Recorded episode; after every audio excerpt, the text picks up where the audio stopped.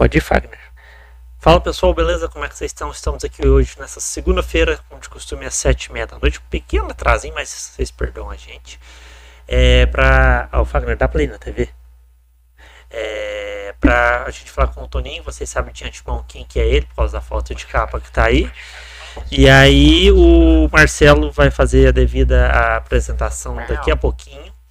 Tá bom? Enquanto isso, eu vou dar os avisos da casa para quem está assistindo a gente. O primeiro deles é para você se inscrever no canal, curtir, compartilhar, ativar o sininho e tudo mais. O segundo deles é para você assistir nossos vídeos. O canal está com mais de 470 vídeos e tá saindo os cortes durante esse, essa semana tal e tudo. Então peço que vocês assistam. E o outro aviso é em relação ao nosso patrocinador, que é o Paulo Neder, que é quem fala dos consórcios. Inclusive, eu, o Marcelo depois vai explicar como é que funciona a questão do lance embutido, né? Do lance embutido. Então peço que vocês aí acompanhando a gente. Bom, acho que é só, né? De mais importante. Bom, o restante das informações importantes fica aparecendo na TV. Vou parar de falar para a gente ir diretamente para a nossa entrevista, que é mais divertido do que vocês ficarem me escutando. E tá ali no fundinho escondidinho, Leandro. Ele tem um sorrisinho maroto. Fala assim, boa noite, tudo jóia? Fagner, Leandro, tudo bem com vocês? Tá, quem nos está assistindo também, tanto ao vivo quanto depois, obrigado pela participação. Fiquem com Deus e conosco por esse tempo. Hoje nós vamos conversar com o Antônio Aparecido Almeida, também conhecido como Toninho Caçador, Catador você, o Toninho, catador, ele não caçador, catador. é, não trouxe espingarda. Ele é consultor da Conexão SA, é uma empresa. Além disso, ele é consultor da Associação Brasileira de Embalagens, gestor de criatividade e palestrante. Toninho, boa noite, muito obrigado por ter vindo. Saiba que a partir de agora a casa é sua. Sempre que você tiver a possibilidade, só mandar uma mensagem pra gente que a gente liga a câmera e começa a prosear. Boa noite. Boa noite a todos. É um prazer também estar aqui, né? Em mais um podcast. Uhum. E eu fico contente com, esses, com essas chamadas, né? Com essas oportunidades, porque aí eu consigo colocar em prática aquilo que me move. Que é trazer o conhecimento de todos, tudo aquilo que é a realidade do catador material reciclável, que é uma profissão aí muito nobre, mas que ainda é muito invisível ainda por questões aí eu diria que capitalistas, questões de mente fechada de algumas pessoas, mas estamos aí para esclarecer tudo isso. Não, maravilha. Pode começar. Pode começar? Pode. Fique à vontade. começar com alguma coisa relacionada à sua vida. E a gente conversou um pouquinho off, e antes de entrar no, tema propriamente dito, conta um pouquinho de você. Você falou pra gente que teve mais de 200 profissões, é isso mesmo? é isso mesmo, né? E isso não é um privilégio só meu, não. É um privilégio aí da maioria dos brasileiros que vem lá da, da classe T, vamos falar assim, né? A gente vai se virando e vai trabalhando com aquilo que aparece. Então, no começo lá, né? A gente não tem profissão. Uhum. A gente trabalha com o que aparece. Então, o que aparecia, eu ia fazendo.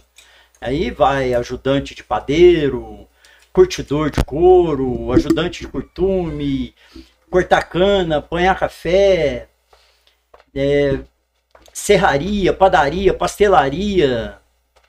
E, as, e aí vai, conforme a gente for conversando, vocês vão ver que vira e mexe eu vou citar algum exemplo do que, que eu aprendi onde, porque que aparece na minha história. E a minha história começa em Guaxupé, nascido lá. Nascido em Guaxupé. Em Guaxupé, 1969, filho de mãe solteira. A mãe tem que vazar para São Paulo. Aí vai para o Braz, Estação da Luz. Ali a gente começa a viver ali. Meu avô vai atrás, minha avó também. Aí vai toda a família para lá. Uhum. Primeiro foi minha mãe. E aí lá eu lembro que uma das primeiras coisas que que eu falo assim, tem muita história para contar que aconteceu comigo, foi com quatro anos de idade, a hora que eu saí da casa da minha mãe para ir na casa do meu avô. Morava perto? Morava assim, três quarteirões. Fugi da minha tia que estava me olhando, E aí eu já me perdi ali, a dona de uma loja, fui parar lá na Rua Oriente, a dona da loja já me pegou, chamou o juizado e eu fui parar no juizado de menor. E chegando lá, eu acho que eu não gostava muito do meu nome, né? Eu não dei meu nome, eu dei o nome de um cantor. Eu dei o nome de Vanderlei Cardoso, que era um cantor da época. E minha mãe louca me procurando, foi lá, tem Antônio aqui? Não, não tem Antônio aqui não. E aí ela foi embora e procura nada, aí voltou lá, aí foi olhar na fila, eu tava lá. Ela falou, mas aquele lá é meu filho, não, aquele é o Vanderlei Cardoso. não, aquele é o Antônio, é meu filho. E ela provou que eu era filho dela e conseguiu me resgatar lá do juizado de menores. Levou umas palmadas por causa disso, não? Não, ela ficou feliz na hora que me viu tal, me abraçou muito. Nunca mais fala que você é o Vanderlei Cardoso. É, e aí depois, é, já indo para o lado da catação, né, que é o nome que nós catadores chamando, chamamos, a prática da nossa profissão, meu irmão um dia chegou em casa com dinheiro. E minha Lá mãe, em São Paulo. lá em São Paulo. Ah, Então tudo começou lá. É, tudo começou lá. Minha irmã é um ano mais nova que eu. E aí minha mãe, onde você arrumou esse dinheiro? Eu falei, ó, vende papelão. Aí minha mãe, mas papelão não vende, papelão é lixo. Na cabeça da minha mãe. Que tava vindo de uma cidade de interior. Minha irmã não, é. Minha mãe falou, vamos lá amanhã, Toninho, ver isso aí. Ela queria tirar limpo a história da minha irmã aparecer com dinheiro. E aí a gente foi. Até porque ela tinha receio de ser outras coisas. Exatamente. Vai lá, da onde que veio esse dinheiro. E aí a gente foi, tinha mesmo um monte de gente catando papelão na Rua Oriente, ali no Braz. Só que não era só papelão. O pessoal catava plástico, papelão, retalho de roupa e vendia para uns caras que vinham de caminhão comprar ali nas esquinas. Então a gente fazia, a gente chamava de ponto. A gente ficava naqueles muros onde não tinha loja nas esquinas, todo mundo juntava seu material, depois vinha o caminhão com uma balança, pesava e já comprava e já dava dinheiro. E aí a gente ia embora com dinheiro. Aí começou esse negócio da catação, aí eh, fiz carrinho de rolemã, a gente comprou uma carroça, e aí a gente começou a ganhar um pouco mais de dinheiro com isso, porque o dinheiro que o meu padrasto trabalhava não dava. Aí começou a dar para comprar leite, pão, comprar uns doces, né? Aí foi melhorando a situação. Só que aí o pessoal mudou pro interior. Sua mãe voltou pra Voltou pra Poços. Guaxupé? Não, Ah, não, voltou pra Poços não, né? foi Veio pro, pra Poços, É, ela foi pro interior de São Paulo tomar conta de chácara. Sítio, que era um negócio da vez lá, sabe? Muita gente Foi ser caseira isso, lá, né? Caseiro, caseira. E aí a gente foi pra roça, e aí eu não fiquei muito na roça. Eu não gostava muito da roça tal. E aí eu acabei voltando pra cidade pra ficar com um tio meu. E aí eu fui trabalhar de servente de pedreiro. Isso em São Paulo Tio. Isso em São Paulo. Em São, São Paulo. Paulo. E aí, esse tio meu veio a falecer. Quando ele faleceu, deu uma crise na família e meu avô veio embora para Guaxupé. E aí meu avô veio, veio todo mundo de novo, os filhos todos. Sua mãe também? Minha mãe também. E aí eu vim para Guaxupé, chegou em Guaxupé, não tinha coleta seletiva. Eu tinha lá 17, 16 para 17 anos. E aí eu fui trabalhar na roça. Aí fui aprender todas aquelas histórias que a minha mãe contava quando eu era pequeno. Como é que era panha de café, lavoura. Meu avô me ensinou a trabalhar um pouco, minha mãe. E aí eu trabalhei na roça ali uns três anos, depois fui trabalhar na cidade. E aí eu trabalhava num monte de profissões, ofícios, mas eu não gostava de nenhuma. Tudo aquilo me deixava numa situação assim, beleza, vou trabalhar aqui, vou suportar tudo isso, porque na sexta-feira eu vou tomar cerveja de tarde, e no sábado eu vou jogar sinuca, e no domingo também. Infelizmente vai chegar a segunda. Era assim que eu pensava. E aí eu levava essa vidinha aí, né? E procurando sempre um serviço para ganhar mais dinheiro. E aí eu acabei me casando muito jovem, lá com 19 anos. E aí fui trabalhar de tanto procurar um emprego que desse certo, falaram para mim que a Cochupé era a melhor empresa da cidade para trabalhar e ganhava bem. Cochupé é relacionado a café. Exatamente. Cooperativa de cafeicultores. É a maior cooperativa, Acho que do Brasil, com certeza. eu acho né? que da América Da Latina. América Latina, né? É. Agora, do mundo, eu ainda não sei, não. E aí eu fui trabalhar lá, fui trabalhar de carregador de café. E o detalhe é que eu pesava 59 quilos e a saca de café pesava 60. 60. A E- saca de café era mais pesada. do que um quilo. E aí entra aquela questão, né? É, mas como é que pode? Aí entra aquela questão do capitalismo na cabeça da gente, né? Eu tenho que poder fazer isso, porque a empresa que mais paga e paga bem, eu tenho que aguentar. E aí eu consegui aguentar lá dois anos, me deu problema na coluna. Imagino, porque se o peso que você carregava era maior do que o seu próprio peso, uma hora ou outra você acaba sofrendo algum dano físico. Pois é, mas tinha gente que pesava menos do que uma saca de café, né? Mas nem toda coluna é igual a outra. E a minha acho que já estava bem engastada de catar papelão desde moleque, carregando na cabeça no começo. E aí, ali na Cochupé, eu tive que fazer reabilitação profissional, que eu fui descobrir o que, que era Centro de Reabilitação Profissional do INSS. Aí eu fui me reabilitar para ser auxiliar de escritório, lá na Cochupé. Aí eu ia para Belo Horizonte, viajava, aprendi um monte de coisa. Você fica na função mais burocrática. Isso. E aí tem uma questão de que quando você está na empresa, a empresa não pode mandar embora, tem um ano de estabilidade, né? Comecei a estudar todas essas coisas. Mas uma coisa que começou a me chamar a atenção era que lá nessa reabilitação, em Belo Horizonte, todo mundo queria aposentar. E eu não queria aposentar, eu queria voltar a trabalhar. E por que, que eu queria voltar a trabalhar? Porque eu queria ser auxiliar de escritório. Para mim, auxiliar de escritório era tudo uns caras ricos, que ficava atrás de uma mesa, batendo máquina de escrever. Falei, "Uh, esses caras é bom. Esses aqui ganham bem. Esses caras aí é da Encontrei hora. profissionalmente. É. E aí eu falei, não, eu quero, quero ser auxiliar de escritório. E aí os caras falaram, beleza, você vai pro Senai então. Aí fui pro Senai fazer curso de auxiliar de escritório. E aí eu mesmo banquei para mim curso de informática. Aí fui fazendo informática tal. Voltei a estudar, né? Que o médico falou que eu não podia mais carregar peso também. Aí voltei a estudar lá no negócio chamado Acertando os Passos, que era até a oitava série, e A Caminho da Cidadania. Não, era vice-versa. Caminho da Cidadania até o oitavo, e do oitavo até o segundo, terceiro ano, era Acertando os Passos. E aí eu terminei, faz, era seis meses, era tipo supletivo. Faltava seis meses, eu recebi alta do INSS e voltei para a empresa.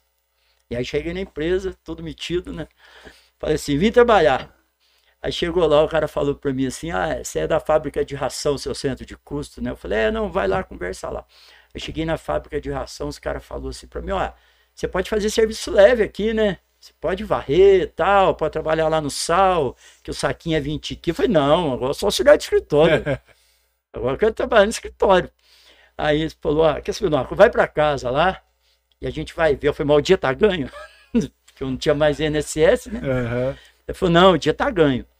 Aí eu fui para casa, passou três dias, me chamaram e eu fui ser auxiliar, da auxiliar de assistente social. Aí, beleza. Tava eu lá, auxiliar de escritório. Eu não tinha digitação, né?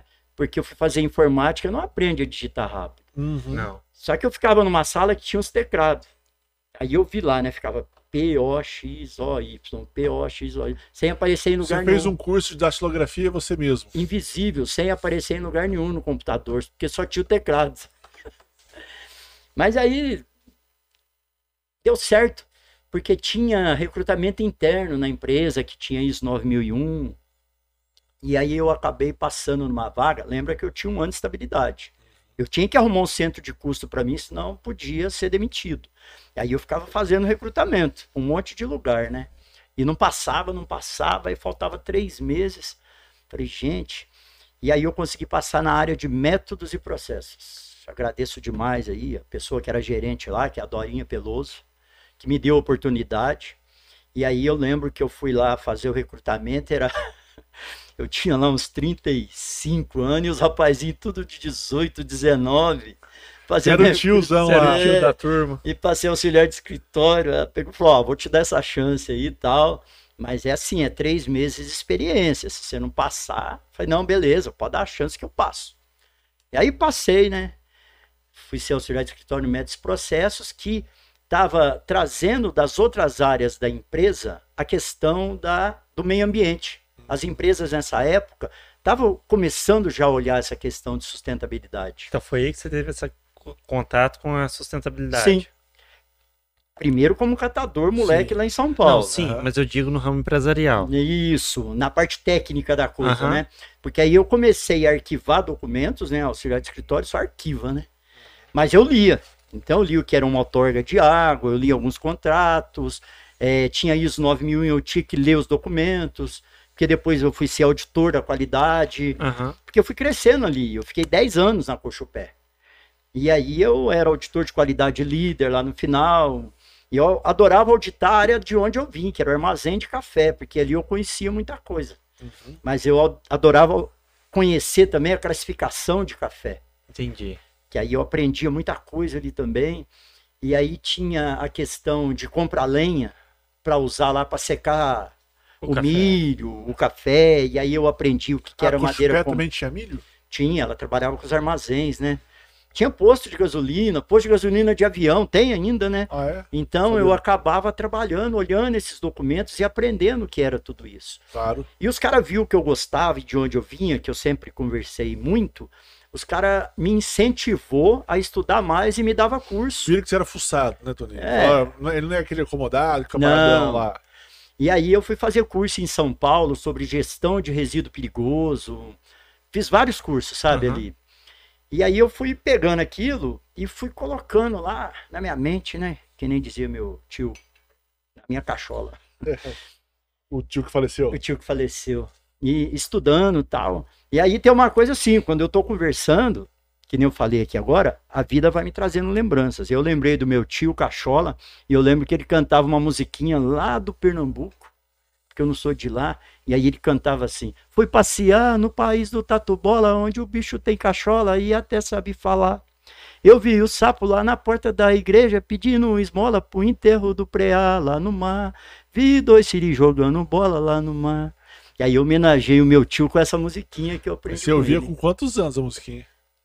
Com 12, 13. E ainda lembra até hoje. Lembro porque a mente da gente é cheia de coisas, né? Que eu tô tentando descobrir algumas coisas, eu vou relembrando conforme eu vou falando.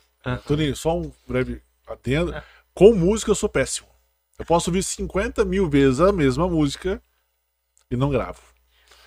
Você com 12 anos gostou a música e gravou até hoje. Eu, compensação, É. a música que eu ouvi ontem não lembro mais.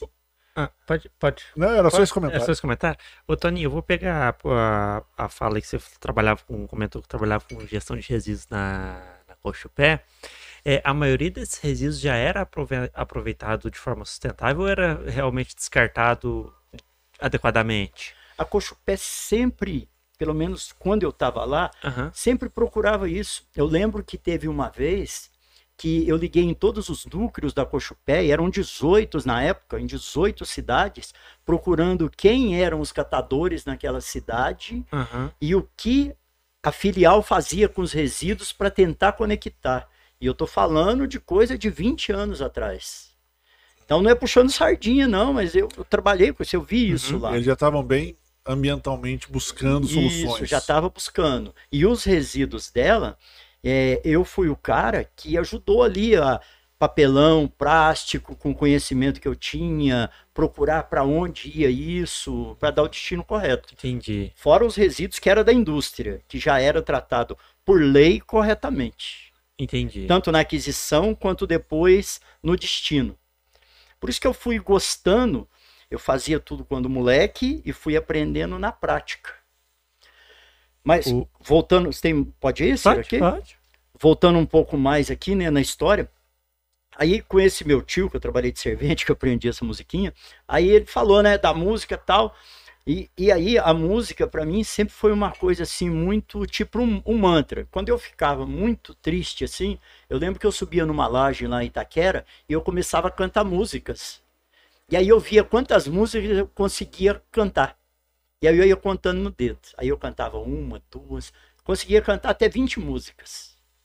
Então minha mente foi ficando com isso. Tanto é que é, uma vez eu cheguei para dar uma palestra, né, as primeiras da minha vida, e me deu um branco e eu fiquei perdido ali, não sabia o que fazer. E agora? Lembrei de uma música.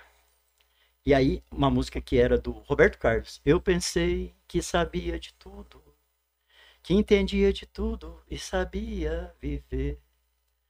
Os conselhos eu não escutava, eu não acreditava e não queria entender. Aí ele falava assim: Mas agora eu sei o que aconteceu. Quem sabe menos das coisas sabe muito mais que eu.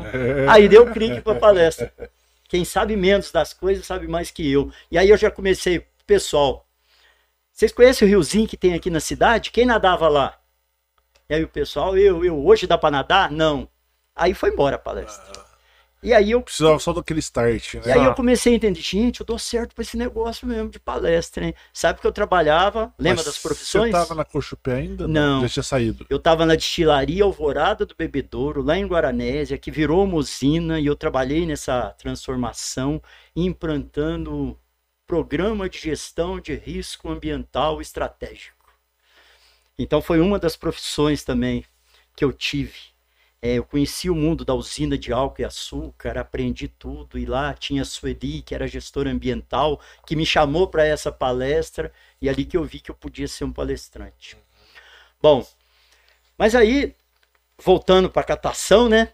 É. Eu tava lá na Cochupé, feliz, alegrinho, mas alguma coisa não me entrava na cabeça, aí apareceu a oportunidade de fazer faculdade, porque os tiozinhos da Cochupé, que era chefe, tinha que estudar, fazer faculdade, porque não podia mais ser chefe sem curso universitário. Teve uma fase da vida de todo mundo, das empresas, que eu acho que foi assim, né? Uhum. E aí eu aproveitei que eu era meio tiozinho também, conversei com a minha gerente e tal, e conseguiram aprovar para me fazer faculdade também, porque a Cochupé bancava parte da faculdade. Então tinha um percentual lá, uma cota, né? Quanto mais nota você tirava, menos pagava.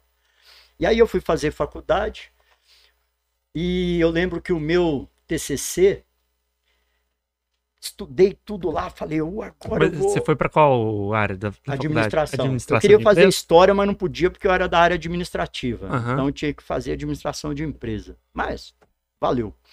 O dia que eu cheguei na faculdade, eu quase chorei de emoção.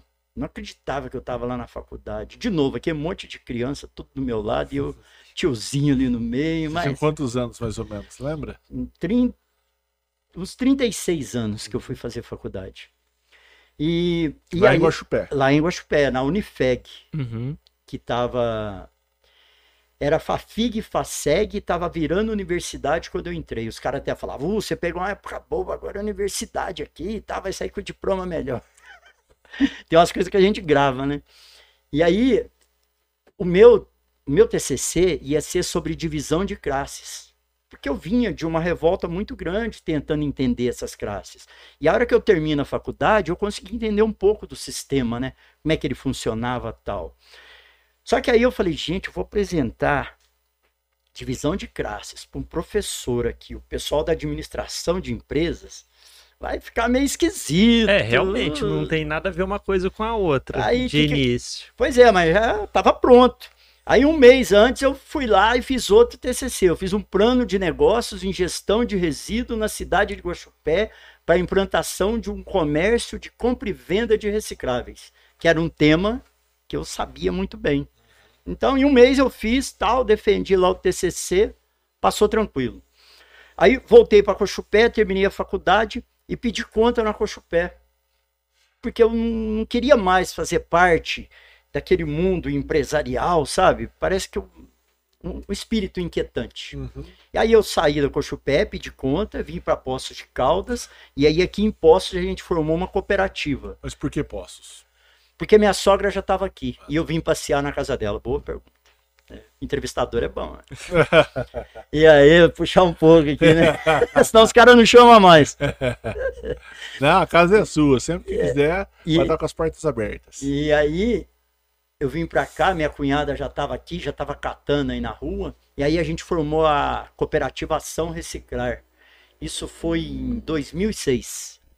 Eu me- Essa cooperativa é a atual conexão. Não, Não? Não. Essa cooperativa é uma cooperativa que funciona hoje Ah, lá pra cima do Ceasa. Na Leonor Furlaneto Delgado. aquela rua do Ceasa lá em cima, no finalzinho. E aí a gente formou essa cooperativa e ali eu comecei a trabalhar tal, e os catadores, eu tentando colocar umas regras administrativas, os caras achando que eu era muito chato tal. Três Tá querendo mandar, Tá Querendo gente? mandar demais. Pois é, três meses mandaram eu vazar da cooperativa. Foi aí que eu fui para Guaranésia, trabalhei três anos. Minha esposa ficou na cooperativa, minha cunhada ficou na cooperativa. Não, sai só ele, ele que é o chatão. É, só eu que era o chato. Você foi expulso do lugar que você mesmo fundou. É porque, assim, tudo é democrático numa cooperativa de catador, entendeu? E você sente os negócios ali, ó, não tá dando certo, tal. Então, ó, vaza. Aí eu vazei, mas final de semana eu vinha, ficou todo mundo amigo, Sim. né? Não ficou inimigo, só não ficou inimigo. Só Não deu quer- Só não compatibilidade. quer ir na administração. Ninguém gosta muito de administrador, meu amigo. Vai administrar. Os caras falam que você é muito chato. É. É, porque querendo ou não, você vai ter que começar a implementar, implementar métodos, essas coisas. É uma e coisa que eu queria, ó, gente, vamos anotar a hora que chega. Quê? Anotar a hora, a hora que chega? Pra que isso? Aí chegavam umas panelas lá, ó, vamos vender as panelas e dividir o dinheiro. Não, essa panela é minha, essa bicicleta é minha. Falei, gente, mas como é que a gente vai organizar? Tchau, Guaranésia. Aí fiquei três anos em Guaranésia, mas sempre em Com outra contato. cooperativa. Não, na usina de álcool e açúcar Ah, tá. implantando programa de gestão de risco ambiental. E aí, voltei depois de três anos para a cooperativa e fui quietinho lá para minha banca triar material. Opa, já tinha aprendido, né? Sim, Não vou administrar nada, não, vou só ser o catador aqui mesmo. fica na minha. Fica na minha. E aí também eu já estava assim numa fase mais tranquila também, né? Mais relaxada tal. E aí eu comecei. Eu estava com três meses na cooperativa e a gente descobriu que a cooperativa estava com uma dívida muito grande junto ao INSS. E aí o pessoal, e agora o que, que a gente. Dívida grande, você não perguntou quanto que é, mas era 82 mil reais. E Pra por- época era muito dinheiro. porque a cooperativa tinha que pagar o INSS dos Tem que pagar. Isso. Na realidade, a gente é dono Uhum. da cooperativa, né? Então a gente tem que pagar a nossa parte e a parte patronal, porque a gente é empregado e patrão. Então você não paga só aquela parte, os 11, ou 12, ou 18%. Você paga os dois. Não tem nenhum estímulo, um valor menor por ser cooperativa de material de reciclável, essas coisas? Pois é, a gente entra num tema aqui bem interessante. Porque as cooperativas de catadores são comparadas a grandes cooperativas. Unimed, Cochupé. E, e a nossa commodity, o nosso material, não tem o valor que tem o café, nem o valor de um serviço do médico. Então, é um desafio muito maior trabalhar numa cooperativa de catadores. E o desafio maior ainda é entender que isso faz um bem tão grande para o município, para o estado, para o mundo, Uhum. quanto um médico, quanto um produtor de café. Uhum. Porque olha o que, que a gente faz. A gente retira um quilo de plástico do meio ambiente, que a gente vende hoje, em média, a 1,50 o quilo. Porque você tem um PET que está 2,20, tem a, o plástico mole que está um real, depois você tem o plástico mais ruim que está 30 centavos, o máximo que chega em 20 quilo, o quilo. Mas o- o que a maioria das pessoas não sabe é que a hora que eu recolho esse plástico, eu deixo de pagar de transporte 16 centavos de Poços de Caldas até Casa Branca e 23 centavos para a empresa que coleta resíduo em poços levar até a área de transbordo. Então, ó, você ver o que, que a gente já ganha por quilo. E aí, se a gente for pensar, é bem técnico o que eu estou falando. Se a gente for pensar na captação do petróleo para fazer o plástico, para virar bobina, para chegar na indústria, para ser envasado, para chegar no mercado, para chegar na casa, chegar na rua, o catador não catar, isso ir para um aterro, enterrar, cuidar do aterro, porque tem que cuidar depois quando fecha aquilo, mais 30 anos, Tem sabe que fazer quanto manutenção. manutenção. Sabe quanto que é o preço disso? 7 reais por quilo. Só que é uma conta que ninguém faz e ninguém vê. Porque a gente tem um sistema que prefere não ver tudo isso que eu estou falando aqui. Mas faz sentido o que eu falei, não faz? Faz. Sim. Só que as pessoas preferem que não faça o sentido. Então, olha a importância dessa profissão que recolhe esse material. E não tem um incentivo devido. Ao contrário, a gente está lutando agora porque o preço do material caiu muito. E caiu por quê? Porque existem barreiras alfandegárias, né? Onde quando você exporta, material tem uma taxa. para isso não atrapalhar a economia do seu país. E essa taxa não existe para algumas alguns materiais para fazer embalagem no Brasil. Então o Brasil hoje consegue exportar material que é melhor para a indústria exportar do que trabalhar com reciclável. Fica mais barato. Fica mais barato. E aí eles diminuíram a compra do reciclável. A hora que diminui a compra, o, preço, o preço, cai. Tem muito reciclável é. no mercado e pouca demanda. É. Né? A pessoa não compra pelo preço que comprava antes. Só que esse muito reciclável continua tendo custo uhum. para as prefeituras. Lembra Sim. aquele custo que eu falei? Esse custo continua. Ou e se é... recicla vira lixo, digamos assim. Né? Jogado. É, sanitário. É. é. Na realidade, eu queria até falar uma coisa aqui, que foi a primeira vez que apareceu a palavra. É, vira lixo. O lixo, na realidade, não existe. Existe uma coisa na nossa mente, né?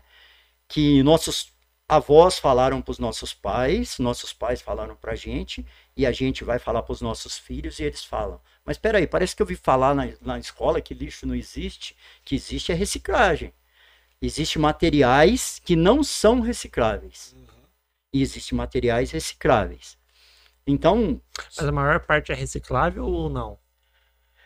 Ó, pra, pra gente for falar assim, a gente. Hoje é assim. Se você pegar uma norma técnica que vai falar de gestão de resíduo, não vai aparecer a palavra lixo nenhuma vez lá. É o que tem é material orgânico, né? O que tem é resíduo orgânico, resíduo contaminado, resíduo de lodo que eles falam, tudo é resíduo. A palavra uhum. lixo não existe. Só existe na nossa mente porque nos falaram uma vez que algo que não serve para alguma coisa é lixo. E o pior de tudo, conectaram isso no catador de lixo. lixo. Não é lixo, é reciclável. Se você pegar CBO, Código Brasileiro de Ocupação, catador de materiais recicláveis, que foi uma conquista muito grande aí do Movimento Nacional de Catadores para conseguir credenciar isso.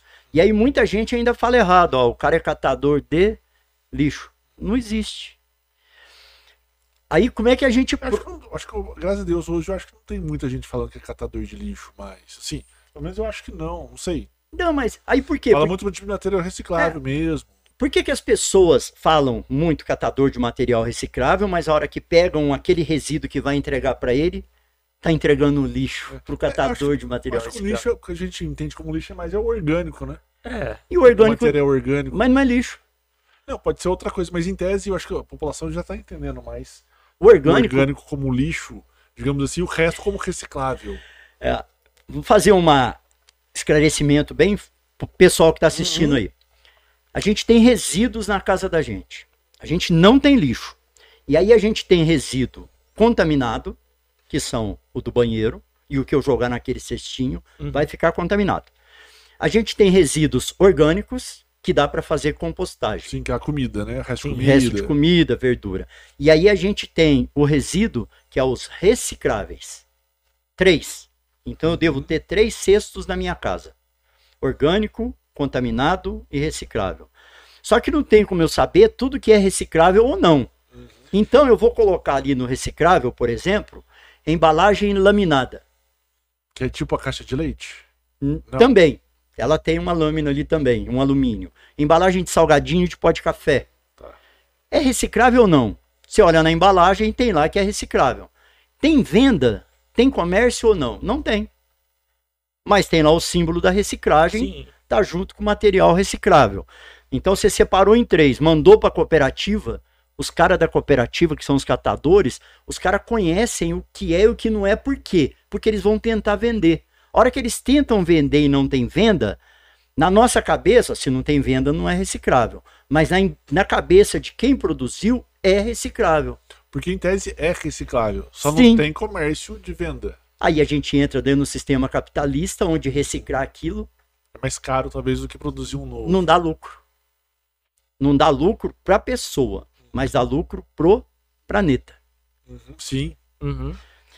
É bem complexo esse caso. E aí o Ciro me perguntou, mas quantos por cento a gente tem de material reciclável dentro dessa composição? Então, dentro. Vamos, vamos pensar que Poços de Caldas hoje gera 100 toneladas por dia de material. 30%, todos os tipos. Todos os tipos. 30% é reciclável. 30% disso? 30%. Só que dentro do reciclável a gente vai tirar os não vendáveis. Uhum. E aí esses não vendáveis vai dar dos 30%, Dos 30% dentro a- deles. isso. A gente vai tirar e fala assim: "Ah, hoje na tua cooperativa você consegue aproveitar quanto do que chega aí? Quanto é rejeito?" Os não vendáveis a gente chama de rejeito. Ah, a gente tem 20% de rejeito. Então, 80% ainda consegue Você vender. aproveita. Dos 30% a Dos 80%. É, dos- é, vamos fazer a conta da Dil. Dos 30%, por, dentro do universo dos 30%, você recicla 80%. Eu sei. Ah, tá. É, isso aí. É isso. É E- só quando a Dil, porque ela falava assim, nos 30% a gente tinha 12, É, volta e o pessoal acha que ser catador é fácil, né? Ah, só cata aquilo lá e vende, né? Se não. Porque aí você vai ter, na cooperativa, a gente tem mais de 40 tipos de resíduos que a gente separa. E tudo isso é chamado de lixo por algumas pessoas. Então você vai para o mundo dos plásticos ali, você tem uns 12 tipos de plásticos. Você vai para o mundo do papel, você tem uns 6, 7 tipos de papel. Você vai para o mundo ali do, do vidro, você tem quatro, cinco tipos de vidro. E aí depois você vai para o mundo da sucata. Aí você tem a sucata ferrosa e a não ferrosa. A não ferrosa a gente chama de material fino. Por quê? Porque é o cobre, é o alumínio, é o metal, é o chumbo, é o antimônio. E ali você vai ter mais de 20 tipos de ligas metálicas, ferrosas e não ferrosas. A ferrosa é o que dá mais saída. É a que se gera mais, que é a que pega o imã, que o imã gruda. Aham. Tô falando assim porque às vezes tem gente, é o que Claro. será que é ferroso e não ferroso? Então colocou o imã, grudou, é ferrosa. Tá Certo. caindo o preço também. Ah, não grudou o imã, o que que é? É uma liga não ferrosa. Mas o que que é? Alumínio? É metal? É cobre? Aí é o conhecimento do catador que vai saber entender o que que é isso. A latinha de, por exemplo, cerveja entra nessa É um aí, alumínio. na liga não ferrosa. Exatamente. Só que ela. Por que, que ela não entra ali no material fino? Porque é tão comum que já virou ter um nome próprio. Não, essa é a latinha de alumínio. A gente tirou ela do material fino. E aí, a hora que a gente entra para isso aí, tem a questão do cobre, que é um material que muita gente rouba e vende, e aí deturpa a imagem dele. E aí as cooperativas tomam um cuidado muito grande quando buscam isso. Mas por que, que para a cooperativa não tem tanto risco? Porque a gente não compra material. A gente recebe doação. Uhum. Então, é difícil a gente receber doação de cobre roubado, né? Então, porque os é caras um querem pouco mais vender. improvável. É, É. bem improvável. Eu roubei pra ganhar um dinheiro, mas na verdade eu te dou. Então, É, realmente. e mesmo se for doar, a gente vai conhecer quem são os doadores, porque tem um cadastro. E, e aí a gente consegue controlar isso. Bom, a gente falou um pouco aqui, né, dessa questão política, preço, mas vamos voltar um pouquinho na história da cooperativa Ação Reciclar. É do débito lá. do débito. Do débito dos 80 E- mil. E aí o pessoal pegou e falou assim, tá, e agora, o que, que a gente faz? Abre outra empresa, cria outro nome? Eu falei, ó, mas os diretores aqui vai ficar ferrado aí com o nome e tal, é melhor a gente... E aí falou, mas quem que vai tomar conta disso? Aí eu levantei a mão.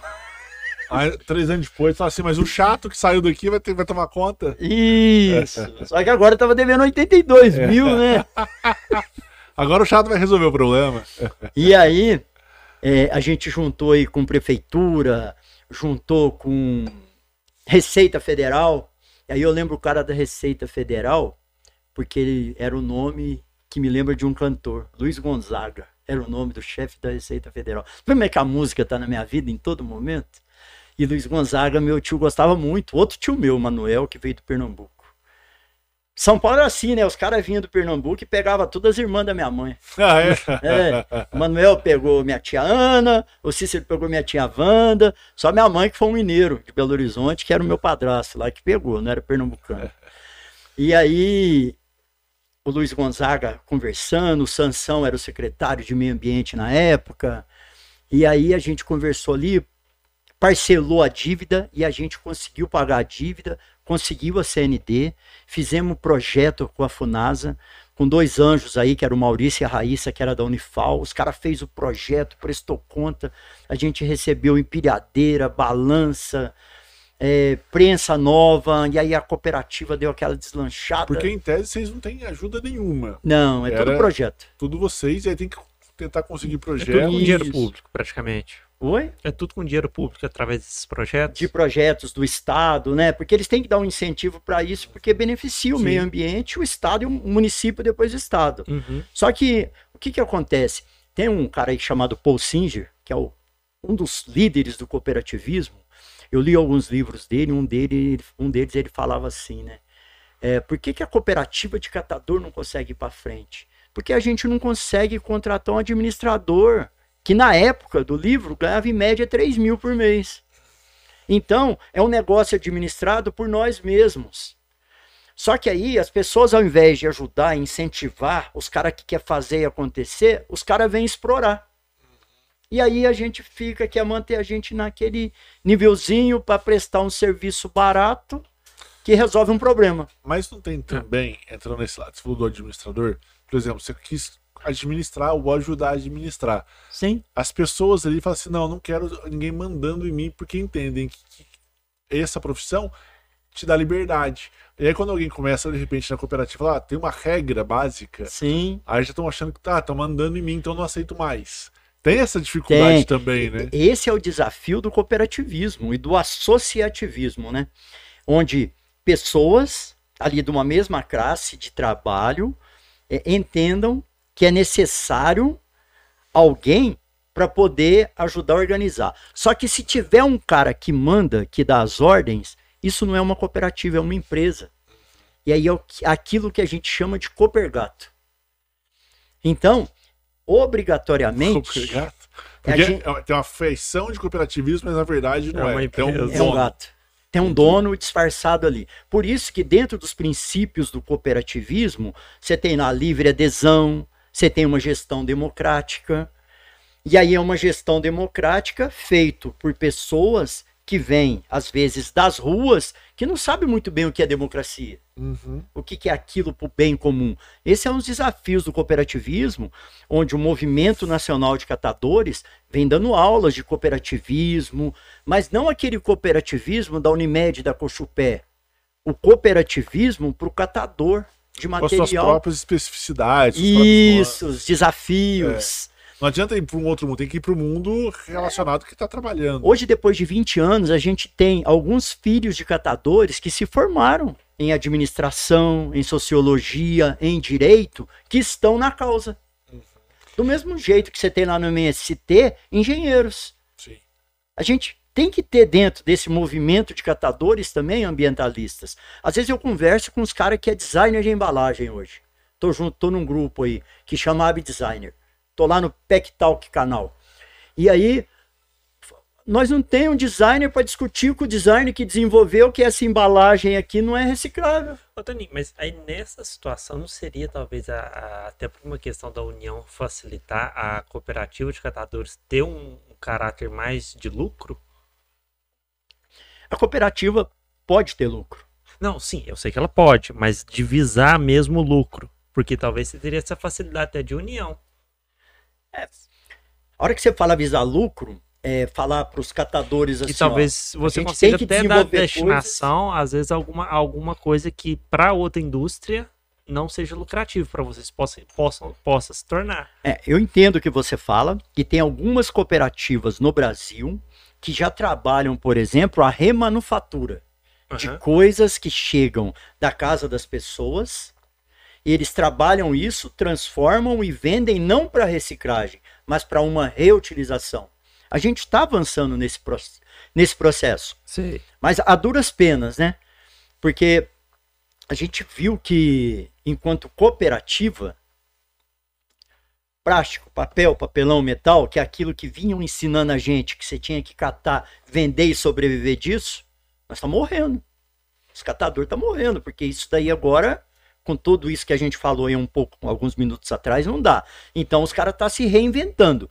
E nessa reinvenção que vem a questão do slogan. A conta tem que fechar já. A conta é de quem? É do catador? Ou a conta é da sociedade? A conta é do sistema? A conta é do planeta? Porque se eu não cato, enterra. Se enterra, eu pago enquanto contribuinte. Uhum. Não fecha aqui, mas fecha lá na prefeitura a conta, porque lá a conta tem que fechar. E na cooperativa não?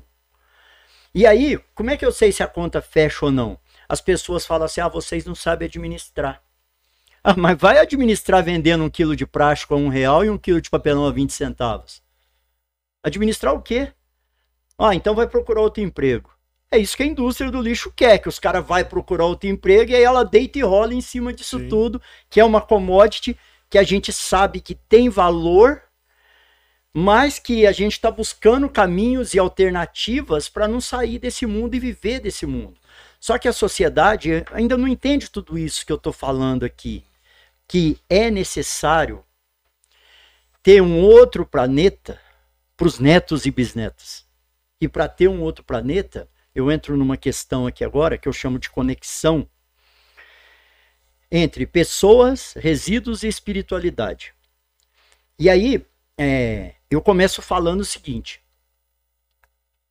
todo mundo sabe que a terra vem da natureza, natureza mãe, e precisa da terra para plantar. Aí você planta lá algodão, arroz e come. E você planta a árvore que faz a fotossíntese. Uhum. E essa árvore também faz o papel. E esse papel é, ele é usado e depois chega numa cooperativa. E se a cooperativa não recicla aquilo, porque é 20 centavos o quilo, para cada uma tonelada de papel eu economizo 20 árvores. Será que as pessoas já entenderam isso? Que a gente está plantando árvore a hora que a gente coleta o papel? Uhum. Uhum. Será que a população entendeu, por exemplo, que a hora que eu coleto uma tonelada de plástico, eu consigo economizar lá meio barril de petróleo? porque eu não vou ter que captar petróleo para fazer plástico de novo. Uhum. E a gente não está fazendo. Aí é daquela continha, não é só fazer o plástico com petróleo, é estudar onde eu vou captar petróleo. Eu acho que pessoa, já, as pessoas estão começando a entender, mas ainda está achando que não é com ela. É, eu acho que é, é isso. Ah, eu acho que eu estou entendendo, tem que ter isso mesmo, mas, ah, mas, o planeta vai durar muito tempo ainda, então não é, na minha, não, não é na minha conta que entra, mas já entra. É, mas hoje em dia a mídia está falando aí, né? Então, é, o planeta ele está se consumindo 30% a menos do que deveria. Então, tem uma outra conta que é assim, tá? É, há 50 anos atrás, o planeta conseguia se reestruturar. Hoje ele não consegue mais. Ele dava conta de absorver tudo que ele fazia. E está defasado em 30%. Então eu tenho que começar a pagar o planeta, devolver aquilo que eu tirei. Como é que eu faço para devolver isso? Catador. Até porque aquele negócio, né, Toninho? Ah. Não tem outro planeta. É, não tem Se acabar esse planeta, tá. acabou com a gente. Aí eu falo assim, bom, beleza, eu vou no terapeuta, que eu vou durar mais uns 30 anos aí, né? Eu vou no terapeuta para ter uma qualidade de vida boa e saber o que, que eu vou fazer nesses 30 anos aí e o que, que eu faço depois, assim, é, para os meus netos, para os meus bisnetos. Na palestra eu mostro uma, net, uma foto da minha netinha Sofia, da Giovana, e aí eu falei para a Sofia, faz uma cara brava aí. Ela fez uma cara brava, eu falei, que planeta vocês querem deixar para mim? Para os caras entender que não é só minha neta, Sim. é a neta deles. Deles. Dos caras que tem muito dinheiro por, por aí, né? E, e aí, é, eu comecei a pensar, tá? Fui lá no terapeuta, aí esses dias eu fiz um curso de liderança transpessoal, tô estudando uns trem meio louco aí, tô abraçando árvore, é, antes eu só catava o papel e não entendia por que, que eu catava aquele papel. Hoje eu cato papel e abraço a árvore, porque o papel veio da árvore e tem uns caras defendendo a árvore, eu tô lá junto, e tem uns caras defendendo o catador, porque entende que o catador faz é faz a fotossíntese igual a árvore faz, uhum.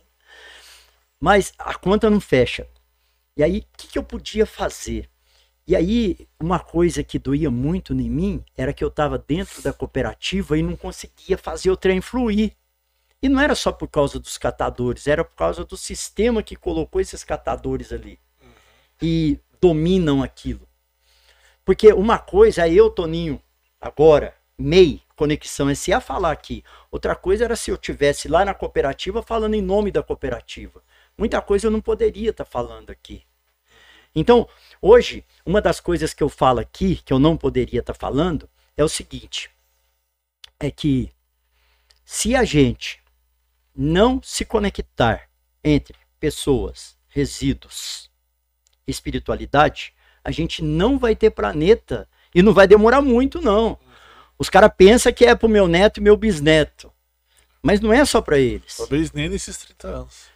Pois é, porque olha a mudança climática que está acontecendo. Eu tenho estudado ODS, ESG, mudança climática. Aí você fala assim, mas o que, que, tem a ver tudo isso, né? Aí eu conectei com uma coisa chamada Laudato Si, que é uma encíclica do Papa Francisco, onde o cara tem uma visão assim, chamou os especialistas e chamou um índio, chamou os caras lá da onde o país, a, o mar tá subindo lá na Etiópia, lá no Egito. Uhum. Os caras tá morrendo porque tem que migrar de, de continente. Os caras migram. A hora que migra, morre no meio do mar, porque é barquinho infrável. Ó, oh, mas o que, que, isso tem a ver? Mudança climática. Oh, mas não sou eu. Aí esses caras tá chegando, os que conseguem chegar, chegam no país, e aí lá no país tem uma discriminação muito grande, mudança climática. Aí o Papa Francisco ele fala assim, ó, eu fui até no meu limite dentro da Igreja Católica para fazer o que eu podia fazer. Agora é com vocês, com vocês quem? Aí criou um movimento Laudato Si, que é um movimento muito forte no mundo inteiro. E aí eu estudei Laudato Si, conectei com essas outras siglas aí, que é a sigla mais da indústria, ODS. ODS vem dos ambientalistas, né? Dos caras que vai lá para Davos, França, esses lugares aí. Aí depois a gente tem a SG, né? Que é governança, meio ambiente e social. E aí, na conexão. O movimento SG, pelo que eu vi atualmente, perdeu força, né? Perdeu, mas os caras tá vendendo muito ainda, viu? Hum. Já tem até SG aí com nova versão. Tem muito.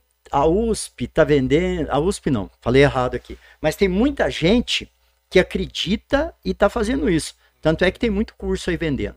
E aí, o que que, o que, que a gente pensou em fazer? Primeiro, eu falei, dentro da cooperativa eu não consigo, mas fora dele eu consigo. Aí eu voltei lá na minha infância, onde eu tinha os meus fregueses, que eu catava de carrinho na rua, batia na porta das donas de casa e elas me entregavam material. Falei, eu vou cobrar. Já que a prefeitura não quer pagar os catadores para fazer o serviço, eu vou bater na porta da dona de casa, vou contar essa história e vou falar se ela pode me pagar. E você acredita que teve gente que paga? Tem gente que paga para me tirar o material na casa dela.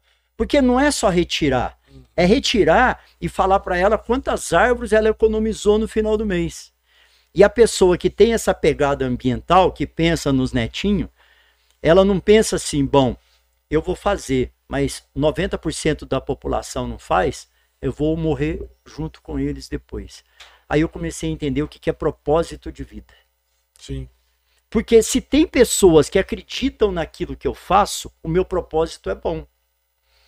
E aí, o que, que é o meu propósito? Ele começa quando tudo isso que eu estou falando estava dando certo. A gente saía para a rua, catava, começou catando no Monza, levava para casa, separava, entregava onde? Na cooperativa.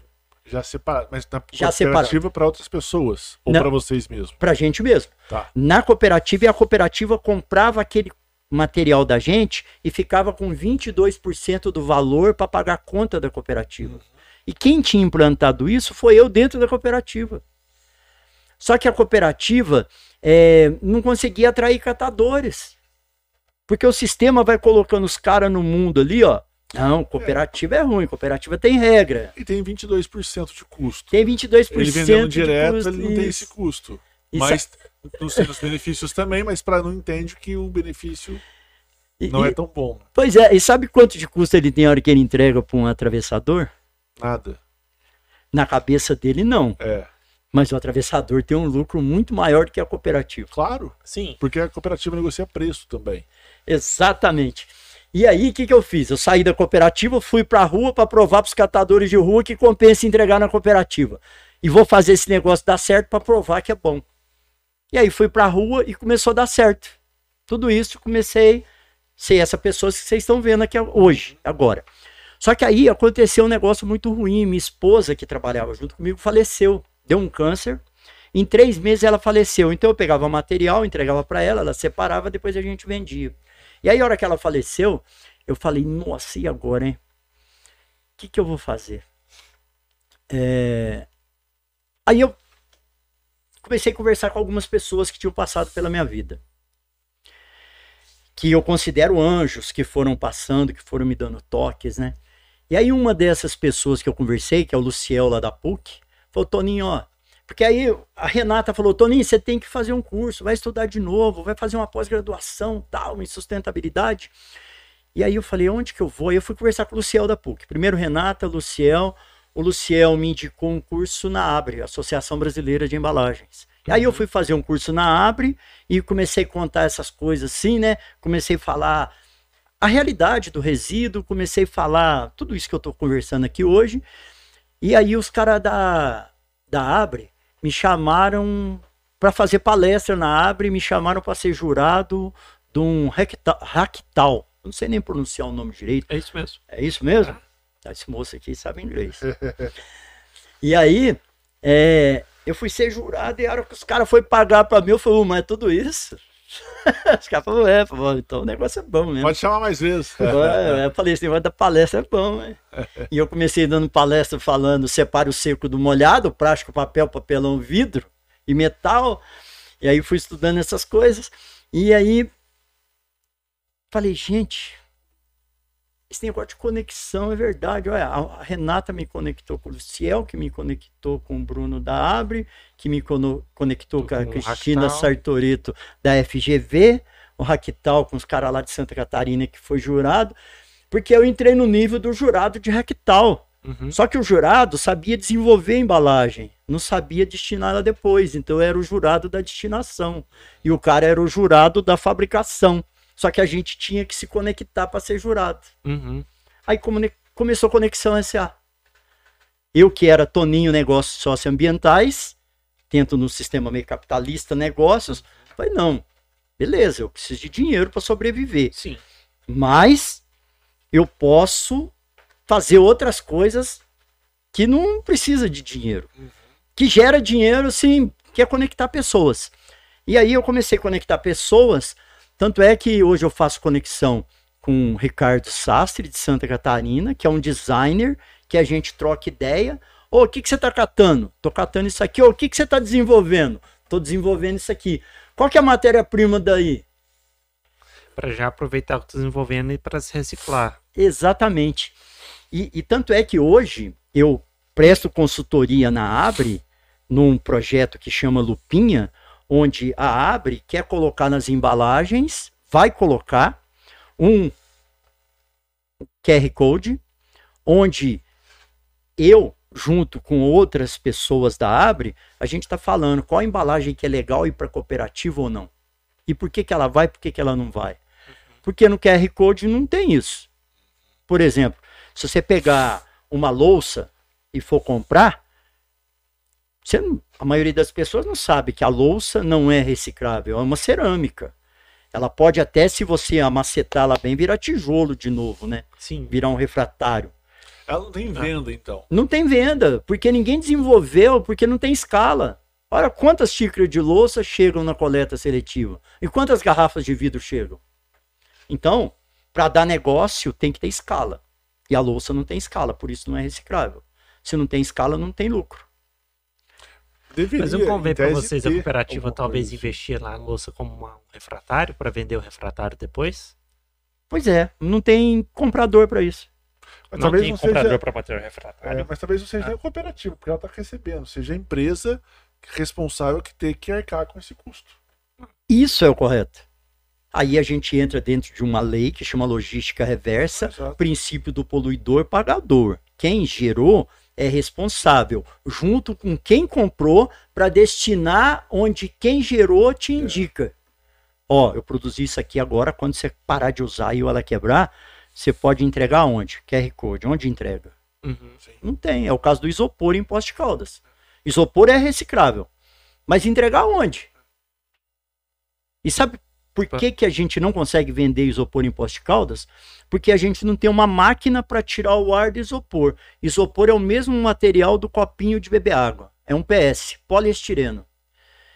Só que o isopor foi expandido, colocaram o ar nele para aguentar pressão ali, amaciar os esquemas, gelar, né? Uhum. Termocalor, diferente do copinho, mas é o mesmo material. Só que o copinho, se você prensa, dá peso. O transporte se paga e ainda dá algum lucro. O isopor, isopor, não. Um caminhão de isopor pesa 500 quilos. E vai consumir quanto de combustível? E aí não estou falando só em financeiro, estou falando em gás carbônico que vai gerar também. Ô, Toninho, só É. pra gente entender, É, vai, É, vai para as perguntas do chat é, depois. vai pra cooperativa. Por exemplo, chegaram as coisas, aí vocês separaram os recicláveis. Vocês vendem para um intermediário que vai vender para uma empresa de reciclagem? Alguma coisa assim? Exatamente. Vocês não vendem diretamente para a empresa que tem a necessidade ou a obrigação. Comentando sobre essa logística reversa, Sim. por exemplo, chegou essa caneca. A empresa que fabrica a caneca não tem a obrigação de comprar, mas deveria. Deveria. Ou ela compra, ou ela fala assim: ó, eu não compro, mas essa empresa que recicla compra a minha caneca, produzida Sim. por mim. Vocês vendem para um, pra um intermediário? Hoje, as cooperativas que estão funcionando em rede, e aí a gente chama de redes de cooperativa, a gente tem a rede Sul e Sudoeste, aqui no sul de Minas, da qual eu fui presidente por seis anos. É, essa rede, hoje ela consegue, na época que eu estava, a gente conseguiu vender PET direto para a indústria, e hoje ela consegue de novo através de um projeto aí com uma empresa chamada Veja, que faz os tênis Vert consegue vender direto para a indústria o PET e o vidro. Outros materiais não. Além disso, a gente tem o programa de logística reversa, onde a cooperativa, tudo que ela vende com nota fiscal, essa nota fiscal é comercializada em média 10 centavos a quilo, por quilo daquilo que você conseguiu vender com nota, para um programa de logística reversa, e aí existem vários pelo Brasil. As cooperativas são até disputadas por eles. Não sei se eu respondi a pergunta aí. Respondeu. Respondeu. Beleza. Mas, por exemplo, você comentou que não tem demanda pela cerâmica, Cerâmica, por exemplo. por exemplo. Mas chegou a cerâmica até a cooperativa. Chegou. Talvez não muito, mas chegou um pouco. Chegou. Deveria ter essa demanda. Aí a gente fala no negócio que chama de plano de gestão de resíduo municipal. Tá, dentro do nosso plano de gestão de resíduo municipal, o que é feito com as cerâmicas? Sim. Não está previsto. O que, que é feito com o isopor? Aterro? Beleza, aterro. É reciclável? É. Por que está indo para o aterro? A população não pergunta. A população só coloca lá, paga o imposto, sabe que tem um custo para ir para Casa Branca, mas e aí, tudo bem, eu coloquei lá fora, acabou o problema. É o mesmo problema da cerâmica. E essa parte. Ô, Ciro, rapidinho, tá? Pode? E essa parte da, da entrega, por exemplo, eu peguei, separei os materiais que eu, eu julgo que são recicláveis, coloquei, né, de repente, lá, no, lá fora, passa, passa um caminhão da prefeitura também. E Sim, passam pessoas também sim. recolhendo. Essa reco esse recolhimento tá adequado ou você acha que ainda precisa aprimorar muito? Além de, claro, as pessoas também se equivocarem, né? Hoje é dia de, do, do reciclável, coloca o lixo orgânico. sim. O, né, o material orgânico, não tem lixo, material orgânico, e não o Legal. reciclável. Né, tem esse tipo também que chega lá, às vezes, na, na, na cooperativa, o, o material orgânico, porque a pessoa não colocou certo. Acontece. A gente tem aqui. É muita coisa que eu falei, né? Não, mas É, eu também. eu vou dividir aqui em três Tá. o que você falou. Primeiro, a gente tem qualidade do material que chega na cooperativa. Chega coisa errada? Contaminada? Chega. Chega papel higiênico. Por quê? Porque a pessoa tem um vidro de shampoo no banheiro, ela vai colocar no lugar que está mais perto dela. E a mãe dela falou que vidro de shampoo vazio, usado, é lixo. Não é plástico. Além disso, ela vai falar, ah, mas tá, tem restinho de shampoo, tá sujo. Aonde que tem um contentor, que é um outro desafio? A gente tira a palavra lixo da cabeça, e aí você tem um resíduo na mão, e você vai jogar onde? No balde de... Como é que é o nome do balde onde eu jogo o resíduo? Não sei qual é. Ele não quer falar, gente. A mente dele tá louquinha pra falar assim, baldinho de lixo, lata de lixo.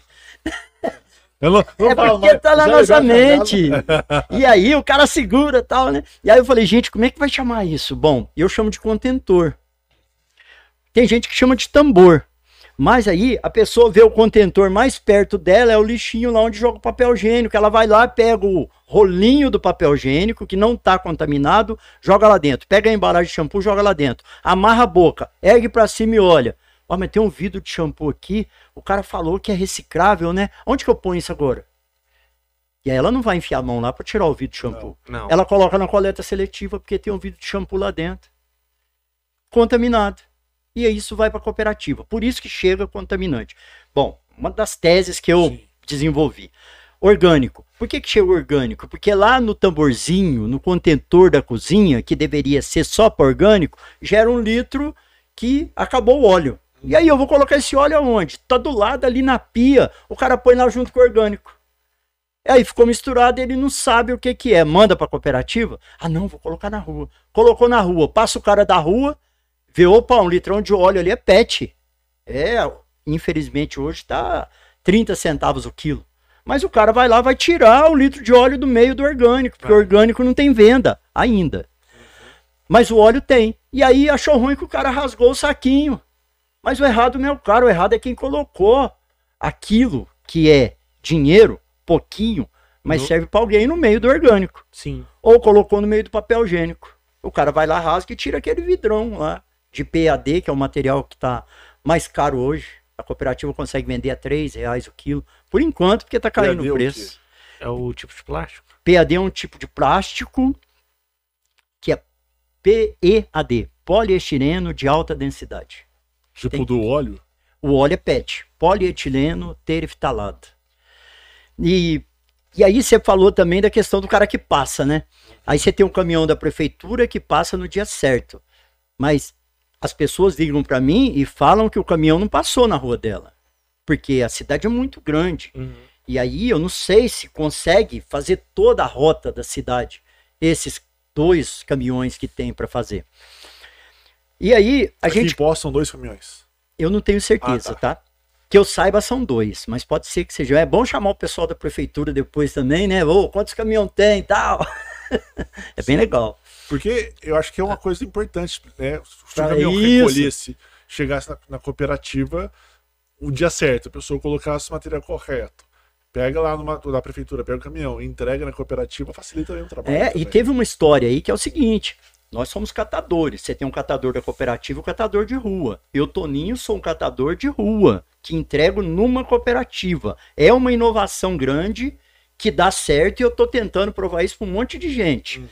E aí, a hora que eu sou catador de rua, eu comecei na rua, abrindo o saco, tirando o material. As pessoas me viam, comecei pela terceira vez, né, que eu uhum, falo. Uhum. As pessoas me viam, ô, oh, você tira o material? Tiro. Só que eu cobro. Mas você pega aí na rua não cobra? É, porque aqui ninguém é responsável. Agora, a hora que está na sua casa, você é responsável e aí nós dois vamos ser responsável. Só que isso tem um custo. Hoje, eu tenho uma caminhonete que vem aqui buscar na tua casa. Eu preciso da manutenção nela.